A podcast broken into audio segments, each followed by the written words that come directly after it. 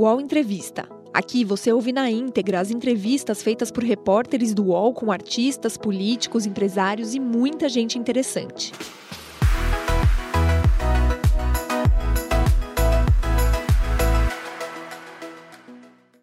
Olá, um ótimo dia, uma boa semana para você. Seja bem-vindo, bem-vinda a mais uma edição do UOL Entrevista. Seguimos atentos, de olho ao que acontece no Brasil e no mundo, sempre repercutindo aqui os assuntos em destaque no noticiário. Estamos em ano eleitoral, em outubro teremos eleições, esse será um dos nossos assuntos.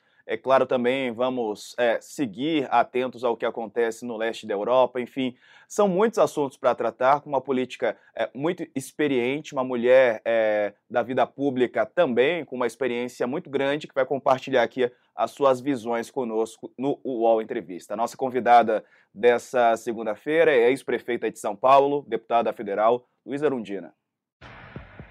Aos 87 anos, a deputada federal Luiz Erundina tem uma vida inteira dedicada à política. Nascida em Uiraúna, na Paraíba, desde menina trabalhou para ajudar no sustento da família. Professora primária, foi diretora de Educação e Cultura da Prefeitura de Campina Grande aos 23 anos. Após um intervalo de nove anos, retomou os estudos e, em 66, graduou-se pela Escola de Serviço Social da Paraíba. Em seguida, começou a trabalhar na capital paraibana, junto à Igreja Católica e ligas camponesas, ajudando no atendimento aos imigrantes e moradores da periferia da cidade.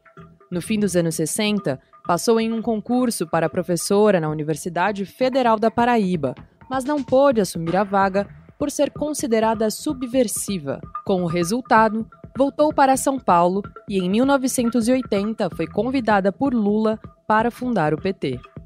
Pela legenda, foi vereadora, deputada estadual e entre os anos de 1989 e 1992, prefeita da cidade de São Paulo.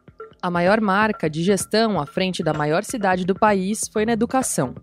Nomeou Paulo Freire para a secretaria criou 70 novas escolas e reduziu a evasão escolar. Militou no PT de 1980 a 1998, quando migrou para o PSB. Filiou-se ao PSOL em 2016 e concorreu novamente à prefeita. Foi vice na chapa de Guilherme Boulos à Prefeitura de São Paulo em 2020 e foi derrotada no segundo turno. Atualmente, exerce o sexto mandato como deputada federal pelo PSOL também foi ministra da Administração Federal no governo Itamar Franco. Durante sua trajetória na Câmara, apresentou mais de 80 projetos apresentados em defesa da mulher, das crianças e adolescentes, da cultura e dos direitos humanos. É a única parlamentar mulher premiada em todas as edições do Prêmio Congresso em Foco, como uma das melhores do Congresso. Muito bem, comigo nessa entrevista os colegas Leonardo Sakamoto, Alberto Bombig, muito bom dia aos dois, bom dia também à deputada Luísa Arundina, seja bem-vinda, é um prazer falar com a senhora, deputada. Obrigada, Diego, igualmente. Bom, quero te fazer aqui a primeira pergunta já de cara, é, claro, trazendo um pouquinho sobre esse que é o assunto do momento, né, a guerra na Ucrânia, a gente tem acompanhado aqui atentamente o que acontece por lá, e na no fim da semana passada ocorreu um fato né, com um parlamentar paulista, Arthur Doval, do Podemos, que chamou a atenção. Ele havia feito uma viagem lá para a Ucrânia, a princípio é, para prestar ajuda humanitária, é, postou fotos aí na, nas redes sociais é, ao lado do que seriam coquetéis Molotov, mas foi um áudio vazado, né, foram áudios vazados em uma conversa que seria privada entre ele e amigos dele que acabaram repercutindo mais, em que ele faz aquelas frases sexistas todas, enfim, aquilo tudo que a gente já tem acompanhado. Eu quero ouvi-la é, sobre isso, o que, que a senhora acompanhou sobre esse assunto e também sobre é, essas falas, né, do deputado estadual Arthur Doval. Deputada. Bom dia a todos, a todas ao Diego, ao Sakamoto, ao Leonardo, aliás, ao Alberto e aos internautas que nos acompanham nessa entrevista. É evidente que o fato mais grave da atual conjuntura, sem dúvida nenhuma, é o massacre que a Rússia está impondo a, a Ucrânia, né, da forma mais é, cruel que se possa é, imaginar numa guerra. E o mais grave em relação ao fato que está sendo destacado aqui é um representante do povo no estado mais importante da federação que vai àquela região conflagrada a pretexto de levar ajuda humanitária, muito pelo contrário, ele vai exatamente para né, explorar ao máximo ah, seus instintos né, é, perversos, seus instintos inferiores, seus instintos né, que ferem a dignidade humana. É inadmissível que um representante do povo se comporte dessa forma. E isso nos coloca a necessidade de ajudar o povo e alertá-lo para a necessidade de qualificar o seu voto. Não dá para votar em qualquer um. Algum aventureiro que de repente aparece numa conjuntura que lhe dá uma quantidade de votos é inexplicável. Isso se dá também no plano federal.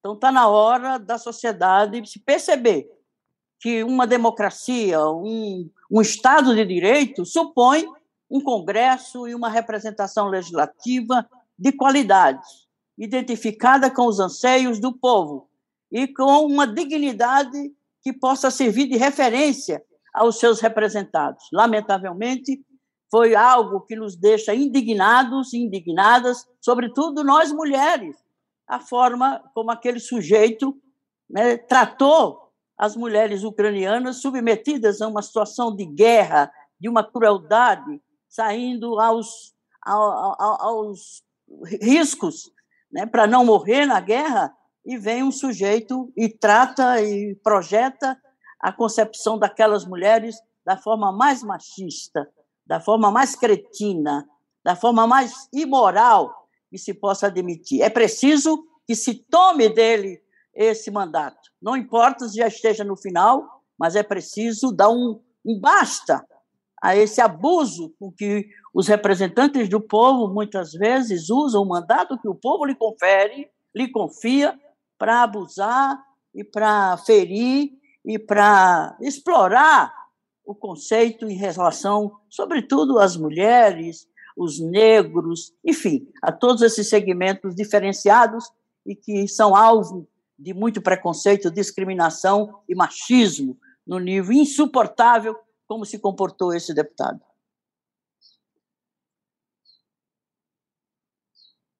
Deixa, deixa, é, ficou, ficou, essa bola agora, deixa que passe. Eu pensava que o Bombi ia fazer a pergunta, mas eu já, é, eu já me atravesso aqui e faço, dando bom dia para a deputada Luiz Rondina, bom dia, Diego, bom dia, Bombig. Deputada, a senhora é, falou a respeito da. A senhora citou, falou, não, isso acontece na escala estadual, mas lá também acontece na escala federal. A gente tem visto o presidente Jair Bolsonaro é, fazer esse tipo de ilação, não exatamente que fez o Arthur Duval, mas também é, utilizar essas expressões machistas, racistas, homofóbicas, bem antes de se tornar presidente da República, e ele se tornou presidente da República, inclusive com um voto de milhões que concordam com ele por conta disso. Né, sendo bem é, honesto, ele tem um cerca de 15% dos votos que são é, votos um pouco mais radicais, né, que estão com ele exatamente por conta do que ele fala. Né? Ele tem usado essa fala, tem é, em lives, em discursos.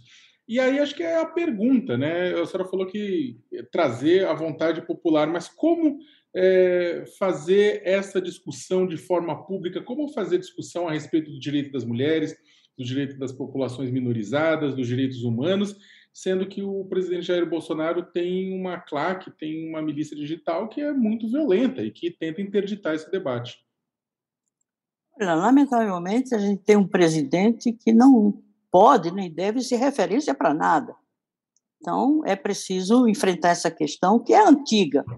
Né? O parlamento brasileiro, como me parece outros parlamentos, né, a escolha dos seus membros é muito descuidada pelos partidos e pouca compreensão da sociedade sobre a responsabilidade do voto. Quer dizer, quem vota também é responsável pelo resultado desse voto, quer dizer, quem vai representá-lo nos espaços de poder. Portanto, é a educação política que precisa ser feita durante todo o tempo.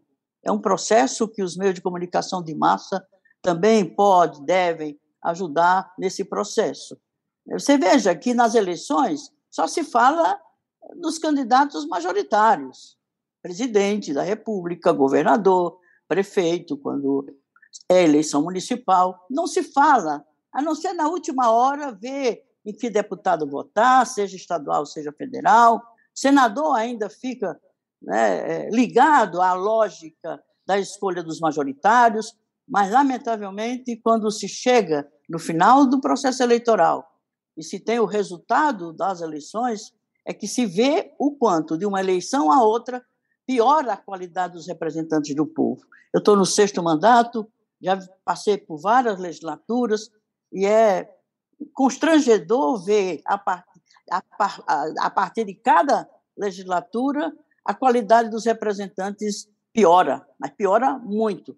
E aí vem a corrupção, né, o uso de verbas públicas para facilitar a reeleição dos de sempre. Então, há uma tarefa da sociedade, das instituições democráticas desse país, dos partidos sérios desse país, no sentido de melhorar a qualidade dos representantes do povo no poder legislativo. Porque o poder legislativo tem muita força.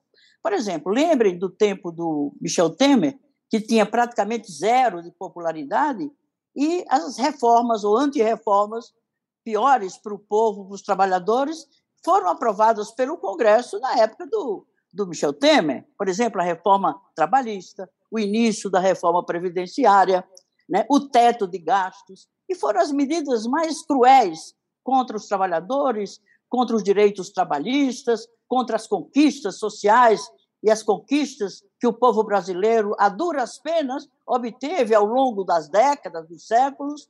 Portanto, o parlamento determina muito o tipo de governo que se tem. E o tipo de governo que se tem é resultado, portanto, de uma relação de poderes que o poder legislativo se sobrepõe aos demais. Por isso, é preciso é, ter mais critério, é, preparar os eleitores na decisão da escolha sobre o voto do representante, do seu representante. É o poder que é conferido a alguém para falar sobre seu nome, para legislar sobre seu nome, para fiscalizar o legislativo em seu nome, para defender os interesses da maioria da sociedade, e, no entanto, esses elementos chegam lá, se imaginam donos desse poder. O originário do poder é o povo, não é quem representa o povo em qualquer espaço de poder. E isso não está na consciência da maioria dos políticos. Eu não sou a detentora do mandato de deputada, eu sou alguém é, delegada pelo povo, é, confiado, confiado a mim, aquele povo que é o cidadão que, que detém esse poder, que é o poder popular, que é uma outra questão que a gente tem que colocar no debate, é que há um poder, além do legislativo, do executivo, do judiciário, há o poder popular. E numa democracia e um direito né, de uma sociedade, precisa assegurar-se a relação entre quem detém o poder que é o povo, e quem é, tem o poder por delegação e que representa esse povo nos espaços de poder. Se não houver isso, nunca teremos uma democracia consolidada e nunca teremos governantes que efetivamente seja o resultado de uma decisão democrática que deve passar pelo crivo da sociedade, não só pelo voto.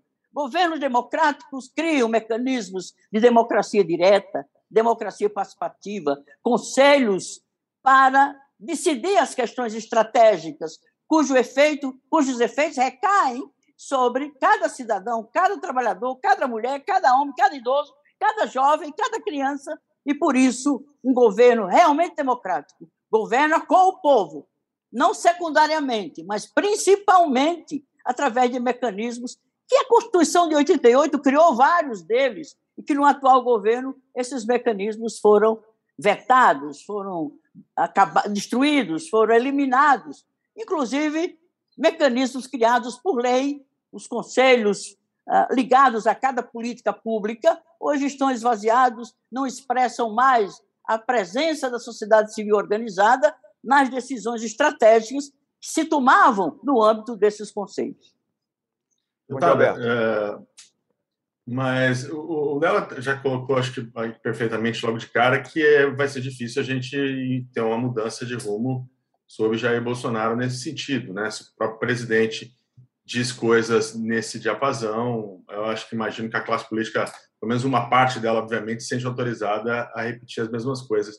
O que eu pergunto para a senhora é, é qual a responsabilidade do legislativo também, ao longo de tantas legislaturas, em não punir. Né? A impressão que nós temos é que ninguém é mais punido por nada. É, os conselhos de ética não funcionam, é, o, o, funcionam raramente, quase sempre aí é no, no, no, como um mecanismo de se juntar um grupo para, quando é conveniente, caçar o mandato de alguém e não pelo, pela análise do mérito. Então, quer dizer, é, a, a sociedade também fica um pouco anestesiada no sentido de que parece que os deputados vão enxovalhando, não todos, obviamente, né? mas alguns deputados, como a senhora colocou, vão enxovalhando o mandato, seja com declarações como essa, seja com casos de desvio de, de verba pública, e ninguém é caçado e ninguém faz nada, né? Sendo que na vida do cidadão, né, é, é, geralmente comportamentos assim acabam sendo punidos pela empresa, pela, pelo, pelo, pelo ambiente em que ele, tá, que ele vive, né? E a impressão que dá é que dentro da política, ou dentro das câmeras, das assembleias e do Congresso, pode tudo, né? É, ninguém é punido. Eu queria que a senhora falasse um pouquinho como é que é para a senhora essa sensação, se a senhora também tem essa sensação de impunidade, de uma autoproteção do legislativo com relação aos deputados. É, o, o sentimento corporativo, né? O corporativismo é muito forte. Eles se sentem né, unificados, unidos entre eles, quando se trata de uma cassação de um parlamentar, seja quem for, mesmo que seja de oposição a um determinado outro conjunto de parlamentares, que é um corporativismo que nega exatamente o compromisso desse parlamentar com o povo e não com os seus parceiros né, no parlamento. Então, é preciso romper com isso e os mecanismos que existem precisam valer. Os, os conselhos de ética, né, os mecanismos que existem para fiscalizar, para vigiar e para punir o parlamentar que não cumpre os seus compromissos assumidos quando se coloca numa disputa eleitoral diante do eleitor. Por isso, Alberto, quanto mais presença do povo né, e quanto mais fiscalização do eleitor né, e quanto mais presença da sociedade civil organizada junto aos poderes, particularmente do poder legislativo, essa vigilância sobre o comportamento dos parlamentares se dará de forma permanente, constante, eficaz. Mas não, não ninguém fala no legislativo. Os partidos, por sua vez, também relegam a último plano a questão dos seus representantes no Congresso. Partido nem se fala. Os partidos não têm identidade programática, não têm identidade política, não têm identidade ideológica. Portanto, cada partido é uma legenda, a não ser um ou outro partido. Portanto, essas reformas políticas que se fazem a cada legislatura são remendos, são remendos em tecidos esgaçados, tecidos velhos, que esgaçam ainda mais com, com sabe, com um, um, um remendo novo. Então, é preciso enfrentar a questão da reforma política do Estado brasileiro. O Estado brasileiro ele está defasado em relação às mudanças, às transformações, o impacto das novas tecnologias, sobretudo as tecnologias da comunicação, da informação, que transformou as relações sociais, as relações humanas, as relações institucionais. Eu não vejo nenhum candidato desses que estão aí na praça né, apontar a questão da reforma política. Eu até me admiro, porque toda eleição eles vêm com essa história. Mas quando chegam lá, quando muito, fazem uma reforma eleitoral que é mais para facilitar os interesses dos partidos e dos próprios parlamentares do que melhorar o sistema político. Sistema político não é só a eleição.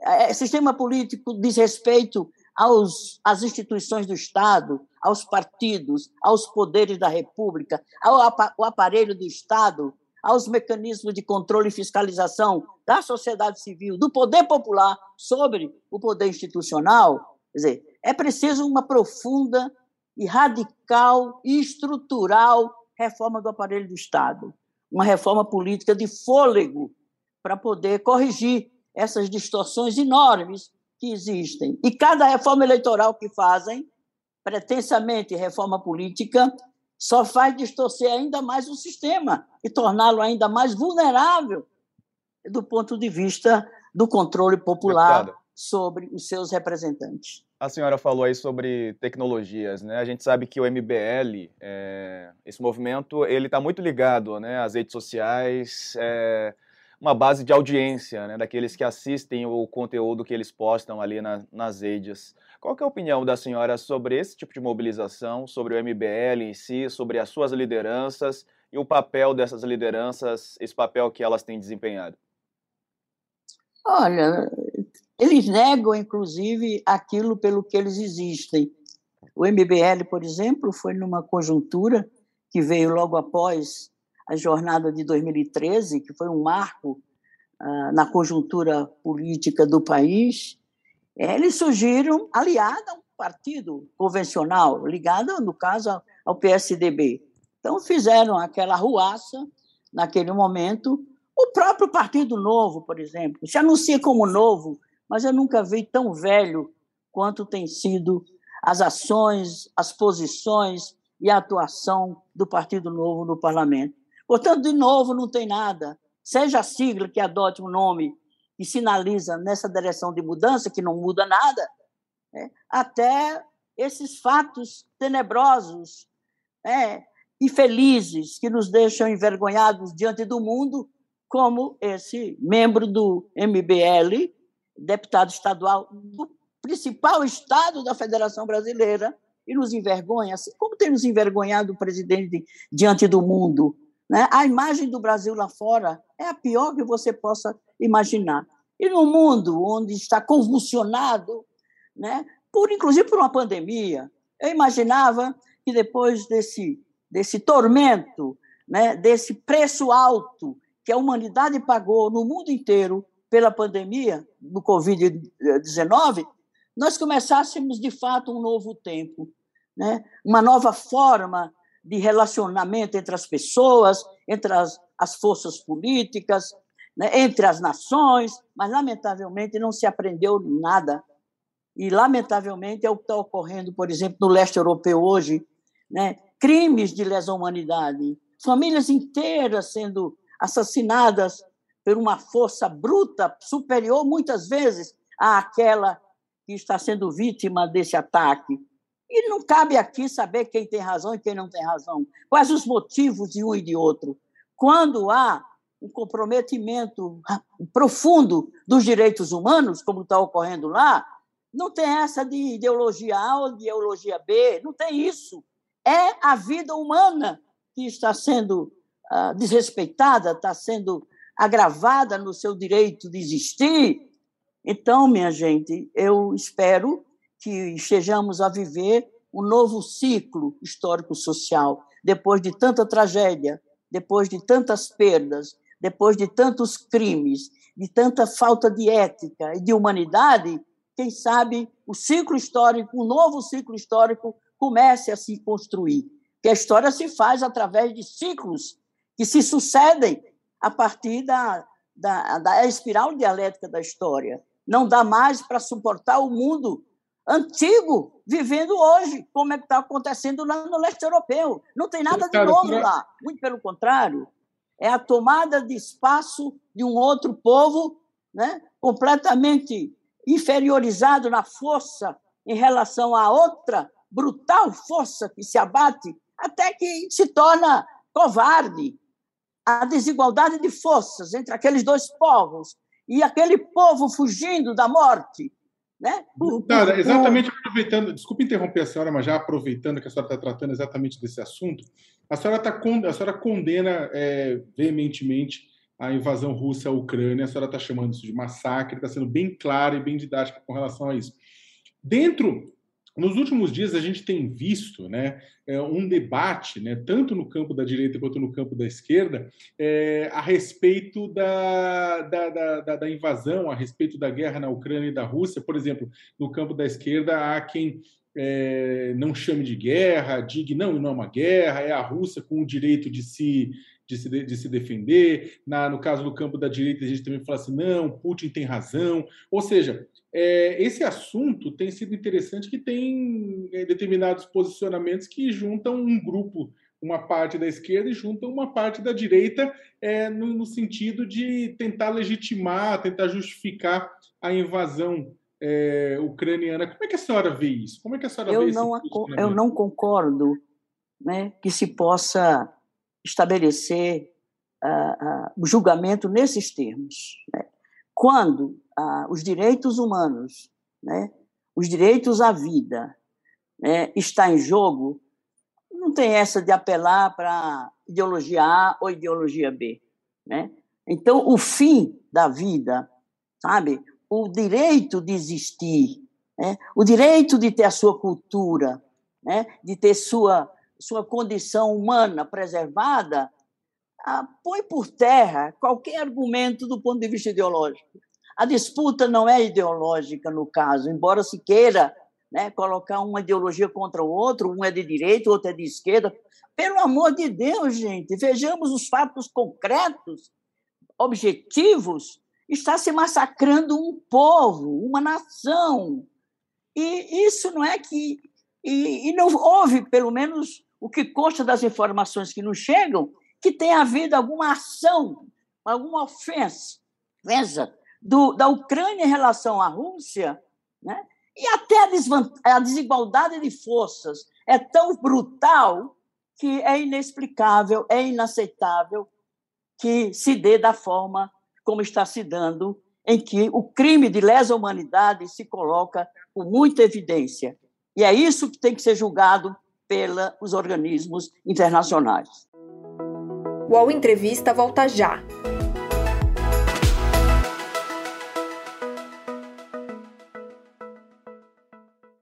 Oi, eu sou o Edgar Piccoli e trago boas notícias. Isso, Trago Boas Notícias é um podcast original Spotify produzido pelo UOL para você se informar e relaxar. As histórias que eu conto aqui são de Ecoa, a plataforma do UOL por um mundo melhor. De segunda a sexta-feira, às seis da tarde, tem um novo episódio grátis no Spotify e no UOL. Dá também para baixar e ouvir offline, quando você quiser. Queria puxar um pouquinho aqui para eleições. É... A senhora lançou candidatura à presidência da Câmara contra o Arthur Lira e o Baleia Rossi no momento é que até o PT, no gesto ali que a gente sabe é, não é muito comum na história do PT, né? abriu mão da candidatura própria para apoiar o Baleia Rossi. Provavelmente ali já estava antevendo que a vitória do Lira fortaleceria muito Bolsonaro, como de fato é, hoje é o grande esteio, eu entendo que o grande esteio do Bolsonaro hoje está lá, é o Arthur Lira. É, mas o pessoal marcou posição, lançou candidatura é, da senhora, não conseguiu compor ali nem na, na, na eleição da presidência da Câmara. Agora está de novo a discussão, agora numa discussão muito mais ampla, obviamente, que é a eleição presidencial. O partido também ainda busca uma alternativa eleitoral, é, tem uma tentativa de se entender com, com, com, o PT na questão, seja da federação ou seja da coligação.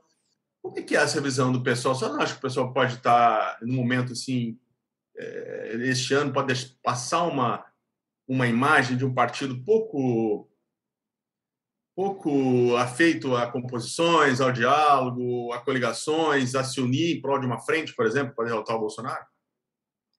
Veja, já no, no caso da disputa à presidência da Câmara, é, foi uma, uma pressão que eu sofri da própria bancada e da direção nacional do partido de que o PSOL deveria ter uma candidatura própria. Claro, sem nenhum cálculo de viabilidade eleitoral. Eu fui também outras vezes para marcar posição, para ter uma, uma fala né, e uma proposta que é que deveria orientar, nortear uma decisão sobre um presidente de um dos poderes.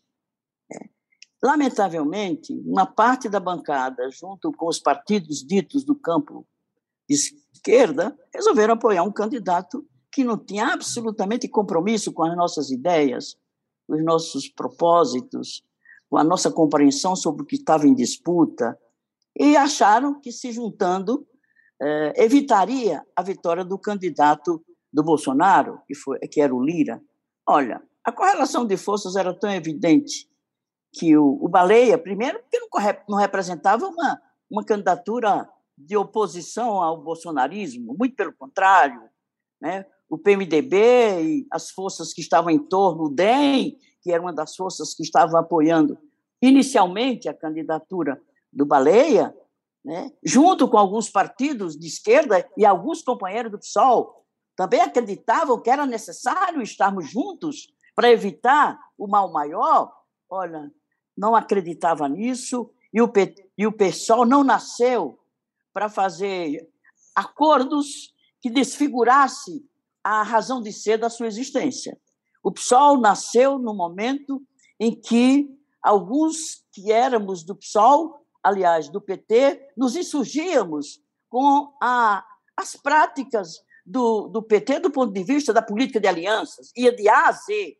Então, um partido que quer se afirmar como sendo uma alternativa no campo da esquerda, no campo democrático popular, no campo com uma inspiração socialista, do ponto de vista do modo de ver o mundo, de se colocar diante da, da, da, da, da vida, se colocar diante das outras forças políticas, não importa seja grande ou pequeno, é um partido pequeno, mas com uma identidade, uma identidade programática, uma identidade política, uma identidade ideológica, e que tem um papel pedagógico na relação com as novas gerações. A política se faz também educando politicamente as novas gerações. E não dá para transigir naquilo que é a marca, que é a identidade principal de um partido.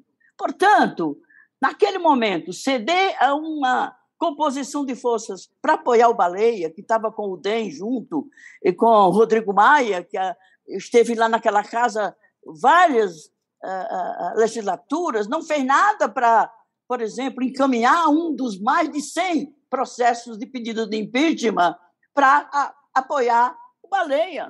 Você é um dia do Baleia. O que é que fez o Baleia de lá para cá? Então, o PSOL hoje né, também não pode cair nessa armadilha.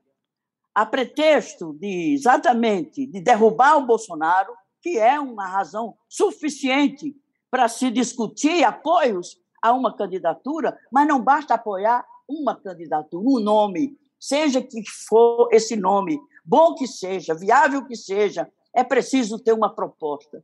E não só uma proposta para derrubar Bolsonaro e o bolsonarismo, mas uma proposta para reconstruir o Brasil depois dessa pandemia, depois dessa tragédia do governo do Bolsonaro.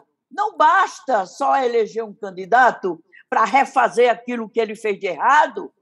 O que ele fez de errado está tá, tá lá na Constituição, Muita coisa foi feita mediante proposta de emenda constitucional, está na Constituição. Tem que vir né, previsto numa proposta de um novo governo com essas forças democráticas populares de esquerda que repense o país no presente, no médio e longo prazo. E o Brasil vai estar no marco zero do seu desenvolvimento, da sua qualidade de vida, né, dos direitos sociais, dos direitos humanos, dos direitos de cidadania, da soberania nacional. O Brasil está com sua soberania ferida.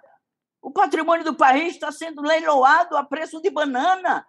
Então, quem vai disputar essa eleição, que seja o Lula, que eu acredito que deva ser ele, nós temos que estar juntos, mas exigindo que não basta ser mais um governo Lula, mais um governo do PT, para fazer aquelas coisas que ele fez no seu tempo, porque ele não fez certas reformas estruturais que precisavam ter sido feitas.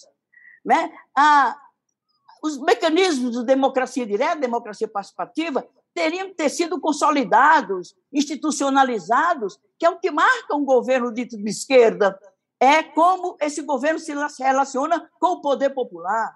Se não for o poder popular sendo consultado deliberando junto, apoiando esse governo para lhe garantir governabilidade. Não basta garantir governabilidade, porque não se garantirá com base parlamentar, com base legislativa, porque não se terá nunca maioria nesse legislativo.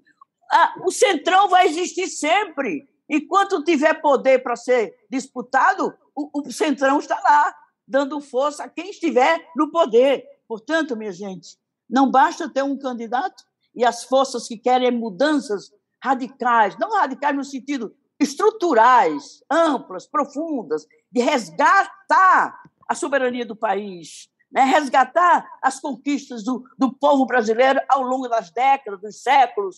Então, não dá simplesmente para fazer uma campanha, mais uma campanha, mas só para derrotar aquilo que foi feito, tudo bem, vamos fazer isso também, mas é preciso repensar o país, para repensar num mundo que está conturbado, num mundo que está destroçado, num mundo que a, a, o marco institucional que governa o mundo já não está dando mais conta. Esses organismos internacionais, vejamos como eles se comportam né, numa tragédia como a que está se dando lá no leste europeu. É que essas instituições também são já muito, muito antigas, é preciso ser repensadas. Então, gente, uma eleição como essa de 2022 no Brasil exige mais do que um candidato confiável, viável e que tem experiência administrativa, como no caso do Lula, ter o apoio das forças que querem né, resgatar aquilo que havia de bom no país e, portanto, não basta ser só um nome viável. É preciso ter compromissos públicos, ah, explicitados publicamente, para que a gente possa estar junto e dizendo: olha, vamos construir juntos ou reconstruir juntos o que era o nosso país antes dessa tragédia toda, antes do bolsonarismo Deputada, e antes dessa pandemia. Deputada, a, a senhora está falando bastante das eleições, da importância de marcar, da importância de formar, uh, de eleger uh, congressistas, né, alinhados ao que a senhora está defendendo para a próxima legislatura. É, a gente, eu não tenho como não perguntar isso, porque na última entrevista, na última conversa que a gente teve em dezembro de 2019, eu e a senhora, é, eu perguntei e o futuro de Luiz Erundina? Né? A senhora vai se candidatar novamente a tentar a reeleição no Congresso Nacional?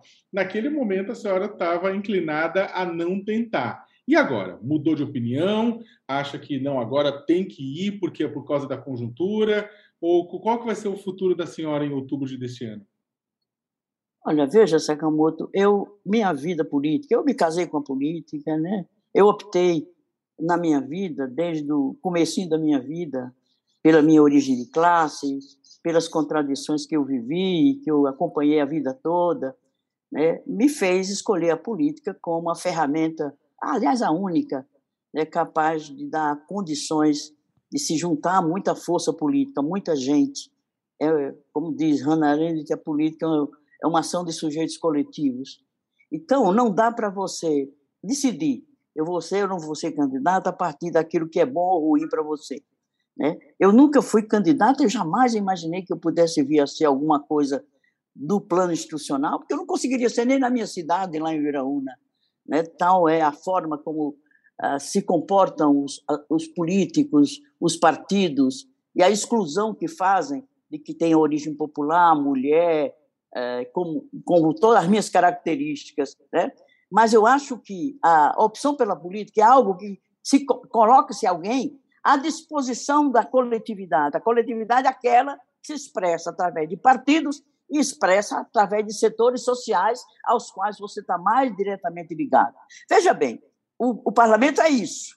Eu tenho feito críticas muito fortes permanentemente ao comportamento do presidente da casa, né? que é ele quem governa o país junto com o ministro da Economia. Não é o, o Bolsonaro fazendo essas picaretagens que ele faz por aí afora. Não é ele, é o Congresso, é Lira, né? junto com com o Guedes. São eles que decidem as coisas, as desgraças contra o povo. E é o Congresso que aprova as desgraças contra o povo. Mas eu estou lá, eu estou lá, estou vendo, eu estou denunciando. Os três minutos que eu tenho de breve comunicação, que é o, o máximo que eu consigo, sendo membro de um partido pequeno e não sendo líder, é aqueles três minutos por dia. E se eu tiver presencial, agora é assim. Se eu tiver presencial, eu posso usar três minutos por dia. Se eu não tiver o presencial, eu não posso usar, só votar, e não posso discutir as matérias, e não posso mostrar qual é a minha compreensão daquilo que está sendo decidido naquela casa. Portanto, é necessário ter alguém que tenha coragem de fazer isso. E, modéstia à parte, eu tenho tido coragem para fazer isso. É para isso que existe o meu mandato.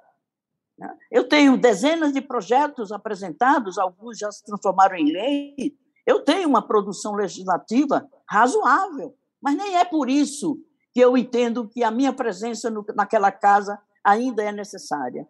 É, a, é, a, é você assistir ao que ocorre lá.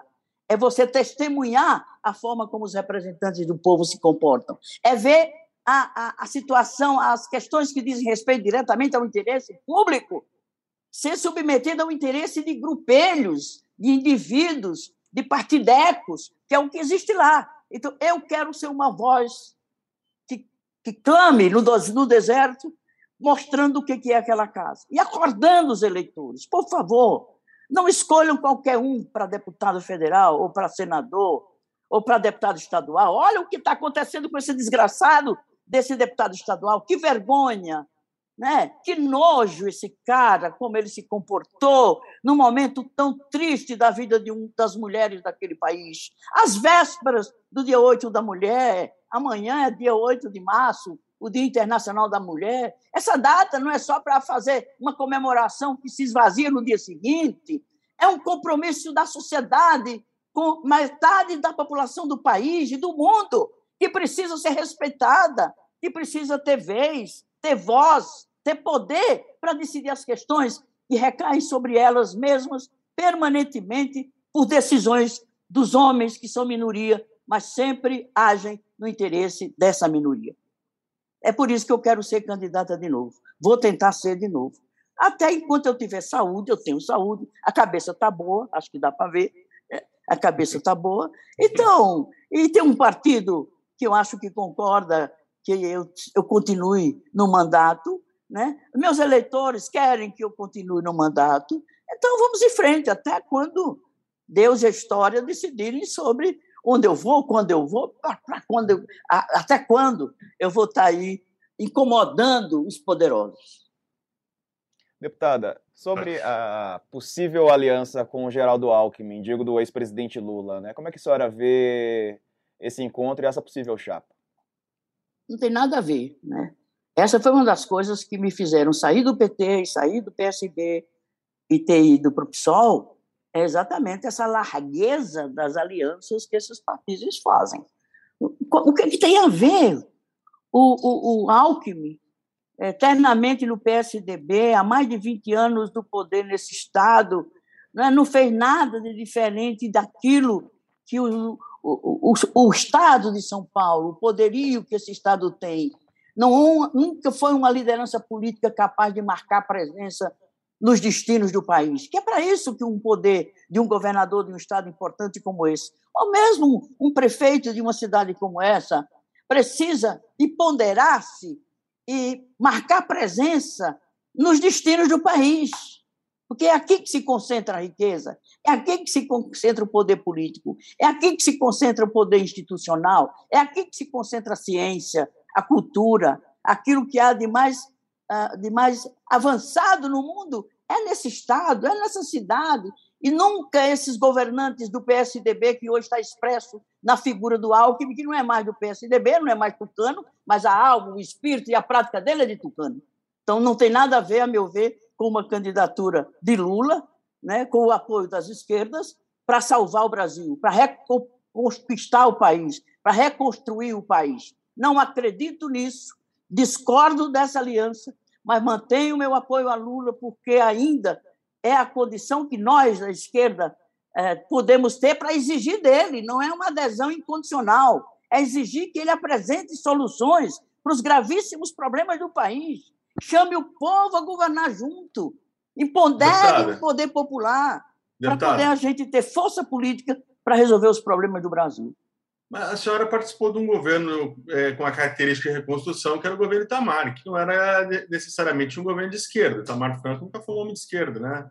Não tem. Como é que a senhora diferencia aquele, aquele momento de reconstrução do pós-Collor, em que a senhora topou entrar num, num projeto que não era um projeto, como eu disse, originário ou majoritário de esquerda, com esse momento, com esse gesto que o Lula está fazendo, por exemplo? Olha, naquele momento o país estava saindo né, de um governo o governo estava saindo né, empichado, no caso do Collor, né, o, o, o Itamar, vice-presidente sem partido, é, e sem uma base política de sustentação, e o país numa encruzilhada.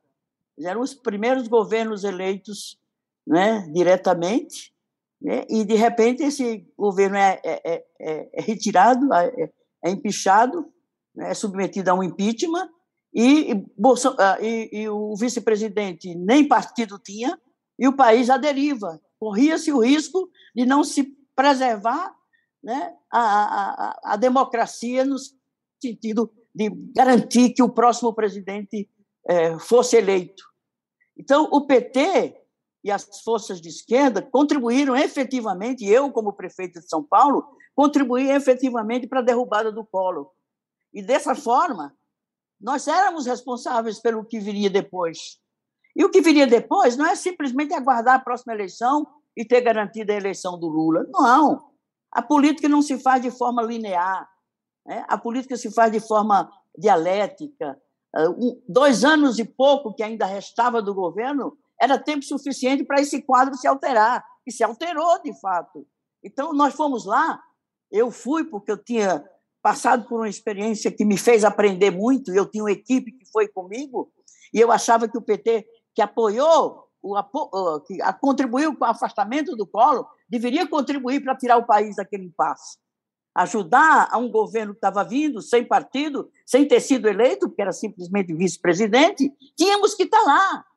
Se fôssemos consequentes com a nossa decisão de apoiar o impeachment, de contribuir pelo impeachment. Foi nesse sentido, de colocar à disposição do país, naquele momento, uma experiência que eu e um grupo de companheiros fizemos na prefeitura, colocar à disposição do país para salvar a possibilidade de dar continuidade ao processo democrático dessas de eleições livres e soberanas. Só que o PT fez uma análise de, a meu ver, eleitoreira. Não, derrubamos o colo, elegemos, derrubamos o colo. Não, agora vai dar a Lula daqui a dois anos. Não é assim. Né? E tanto é que não deu. Tá certo? Então, vejam bem, nós temos que ter responsabilidade política. Uma liderança política tem que ter coragem de tomar certas decisões. Então, o PT não podia ter deixado de ajudar o país.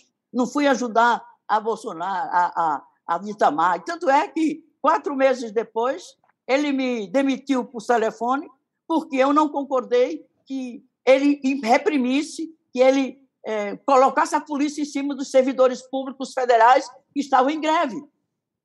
E eu, como eu administrava o orçamento, minha equipe mostrava que havia um excedente de recursos que possibilitaria um reajuste de servidores públicos que estavam com seus salários arrochados, eu defendi a demanda dos servidores. Não, não defendi a greve, mas eu disse: os servidores têm razão. Eu mostrava com minha equipe: olha, tem excedente, dá para reajustar os servidores públicos federais que estão com seus salários achatados. E por isso a equipe do, do, do pão de queijo do, do Itamar né, disse para ele: olha, demite a ministra, ela está falando demais e está apoiando a greve. E, tudo bem, aceitei, porque eu não fui lá para agradar a Itamar nem o seu grupo. Eu fui lá para ajudar o país. E ajudar o país é manter também servidores públicos respeitados, valorizados, bem tratados, para que as políticas públicas cheguem ao cidadão da forma mais qualificada, mais respeitosa, que é o que deve ser numa sociedade eh, democrática. É, é, deputada, o, a senhora está falando do, a gente está falando das eleições federais, que estão Alckmin, o presidente Bolsonaro. Queria que a senhora falasse um pouco sobre as eleições aqui no estado de São Paulo. Né? O PSOL, o seu partido, por enquanto, está com uh, o, o, Guilherme Boulos, né, seu companheiro de chapa, né, como candidato a pré-candidato ao governo, ao Palácio dos Bandeirantes. Como é que a senhora, a senhora apoia? A senhora acha que o pessoal tem que ter Boulos tem que ir até o final pela na chapa disputar o governo de São Paulo ou acha que o PSOL, dependendo das situações e dos acordos, pode vir a apoiar Márcio França ou Fernando Haddad?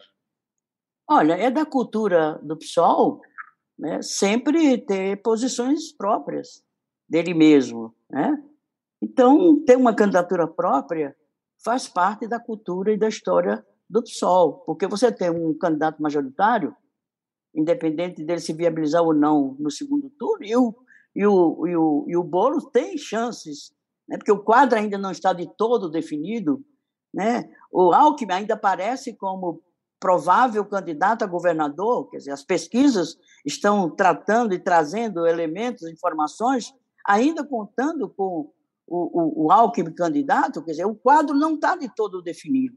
As federações, que aqui vão definir o mapa né, da, da, da disputa eleitoral, que agora já não são mais partidos, são federações, que é uma coisa também esquisita, né? nós não temos tradição de frentes, de repente vem eh, para substituir as coligações, vem a tal das federações, que é evitar galhos com bugalhos, certo? Isso, a meu ver, se a gente reclama tanto por falta de identidade programática, política, ideológica dos partidos, aí você junta galhos com bugalhos, o que, que vai dar?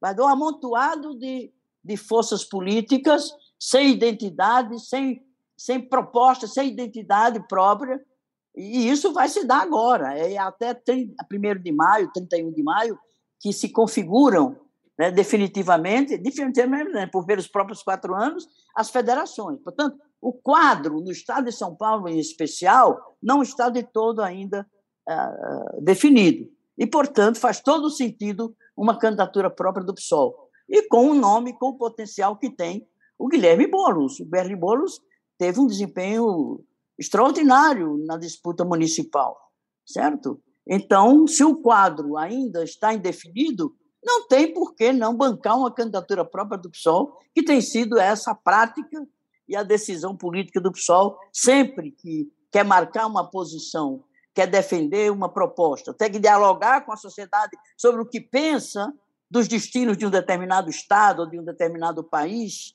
ou de uma determinada cidade, é, é ter sua proposta própria. E isso tem feito o PSOL crescer. O pessoal cresceu muito, foi um dos partidos que mais cresceu daquela eleição municipal até hoje. Portanto, não tem porquê não bancar uma candidatura própria, sobretudo se tem um nome como Guilherme Boulos.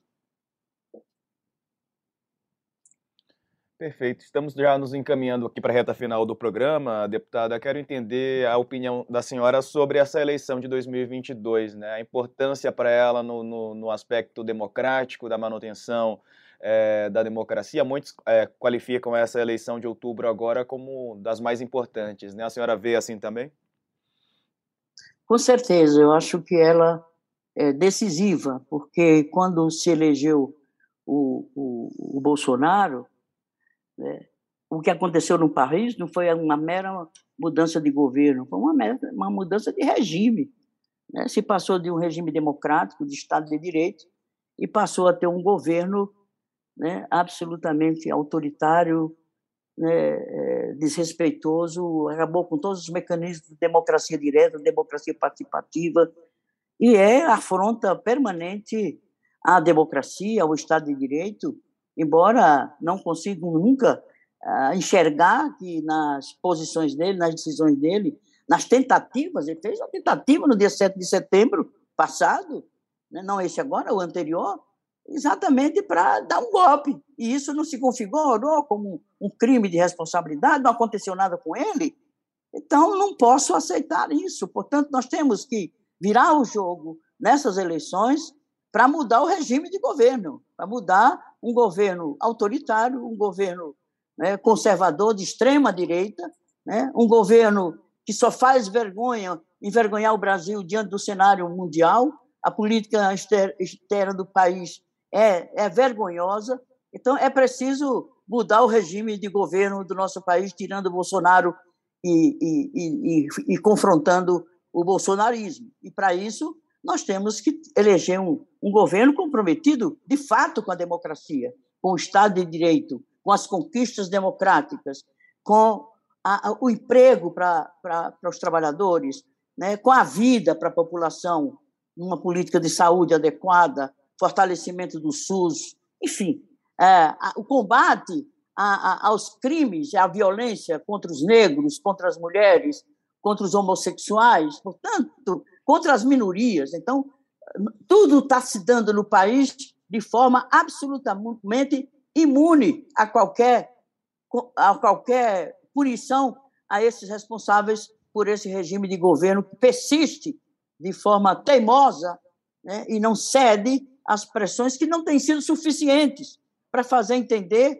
que esse governo está fazendo muito mal ao país e está comprometendo o futuro das próximas gerações, né? alienando a preço de banana todo o patrimônio que o povo brasileiro construiu há séculos, como está acontecendo com todas as empresas públicas e com o grande patrimônio, inclusive cultural, do nosso país. É isso, e por isso temos que ganhar essas eleições. Não vai ser fácil, né? é preciso é, colocar para a sociedade brasileira se de fato essa sociedade quer manter a, a democracia no país, o Estado de Direitos desse país, os direitos humanos nesse país, a garantia da vida e da liberdade nesse país, e é por isso que nós não podemos perder as eleições de 2022.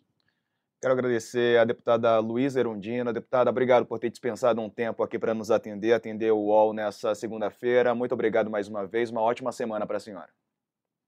Obrigada a todos vocês, Diego, ao UOL, e também me despedir dos internautas que tiveram paciência de me ouvir durante esse tempo. Obrigada, parabéns pelo trabalho de vocês.